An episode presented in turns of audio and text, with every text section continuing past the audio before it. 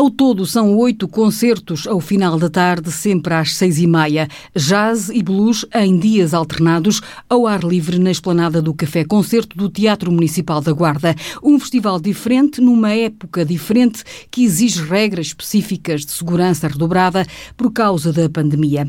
O diretor artístico do TMG, Vitor Afonso, começa por falar disso mesmo neste regresso dos espetáculos. Cumprindo distanciamento social e físico que é exigido, sensivelmente um metro e meio numa área específica, tem que haver uma delimitação do próprio espaço físico da esplanada do Café Concerto, portanto já está feita essa delimitação, e dentro dessa delimitação, nós, segundo os nossos cálculos, caberão cerca de 50 a 55 pessoas com lugares marcados. As pessoas uh, vão entrar e vão assistir na área uh, ao ar livre da esplanada com lugares marcados, sentados, especificamente como uh, pede a DGS, sendo que isto não implica que pessoas que sejam coabitantes possam juntar, desde que digam uh, que são coabitantes, mas pessoas que venham, digamos, sozinhas, deverão estar distanciadas umas das outras na área do Café Concerto da Esplanada. A entrada é gratuita, mas condicionada ao número de pessoas, no máximo 55.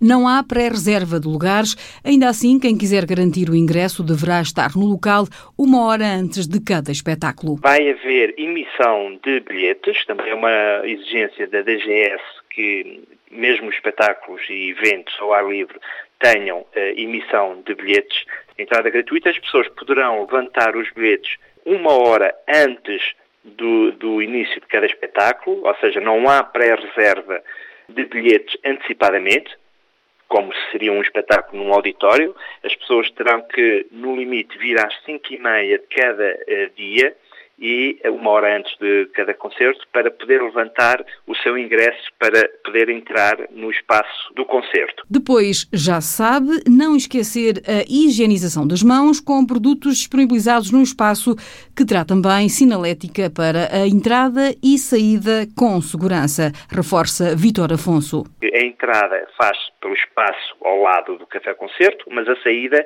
é pela traseira, porque também é uma das regras que temos que cumprir. As entradas entradas e saídas não podem encontrar-se, ou seja, o público não pode encontrar-se à entrada e à saída, e, portanto, terão que ser saídas eh, alternativas em relação à entrada. Durante os espetáculos, porque são ao ar livre, o uso de máscara não é obrigatório. Recordadas as regras de segurança e distanciamento social exigidas pela Direção-Geral de Saúde, no regresso também à atividade cultural em tempo de pandemia, vamos olhar para as propostas do cartaz do Festival In Jazz and Blues. A ideia passa muito pela diversidade estética e artística das propostas uh, destes festivais. E, portanto, não é uh, um festival de jazz puramente standard e ortodoxo, porque há aqui músicos que fazem fusões com outras linguagens e é isso que me interessa, é a diversidade e linguagens contemporâneas que abordam o jazz ou o blues. Oito concertos, sendo que eh, serão 50% de jazz, 50% de blues, só com artistas nacionais. Estamos a privilegiar artistas e músicos portugueses que precisam do maior apoio possível para tocarem, para se apresentarem. Portanto, isso foi um dos critérios. Mesmo que as viagens internacionais fossem possíveis, nós tínhamos esse foco de privilegiar os artistas e músicos nacionais.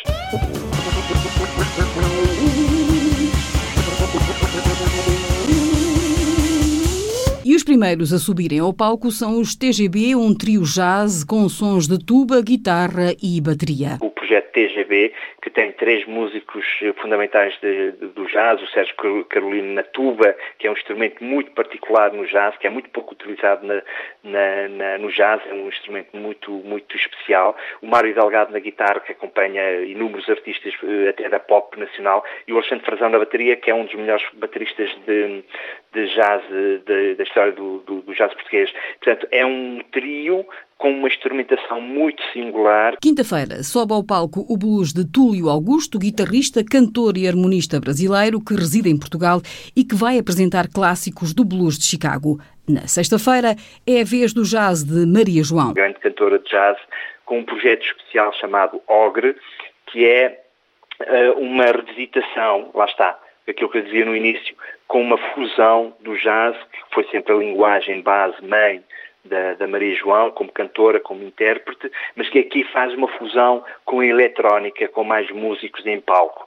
E eh, sabemos da qualidade artística e da qualidade vocal imensa da, Maria João, que vai ser certamente um dos concertos mais surpreendentes do festival. Se eu pudesse, pintava tudo de amarelo. Um armário, o meu quarto, toda a minha casa tinha um sol só para mim, por cima da minha cabeça. Transpirava o tempo todo, emagrecia logo, não teria nunca frio. No sábado, a proposta é do quarteto de músicos Peter Storm e os Blues Society. No dia 8, João Barradas Trio. João Barradas é um acordeonista, um jovem acordeonista de jazz, com dezenas de prémios internacionais no currículo.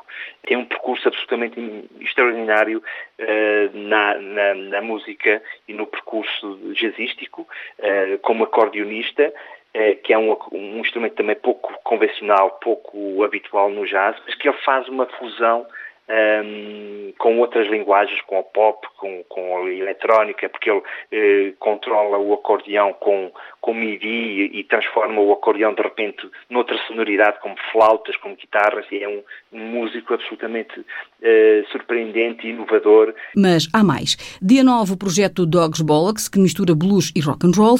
Dia 10, de novo, o jazz, com os bem ritmados Postcard Brass. E no dia 11, o festival termina com o blues do projeto Ceruccio, um duo do Porto.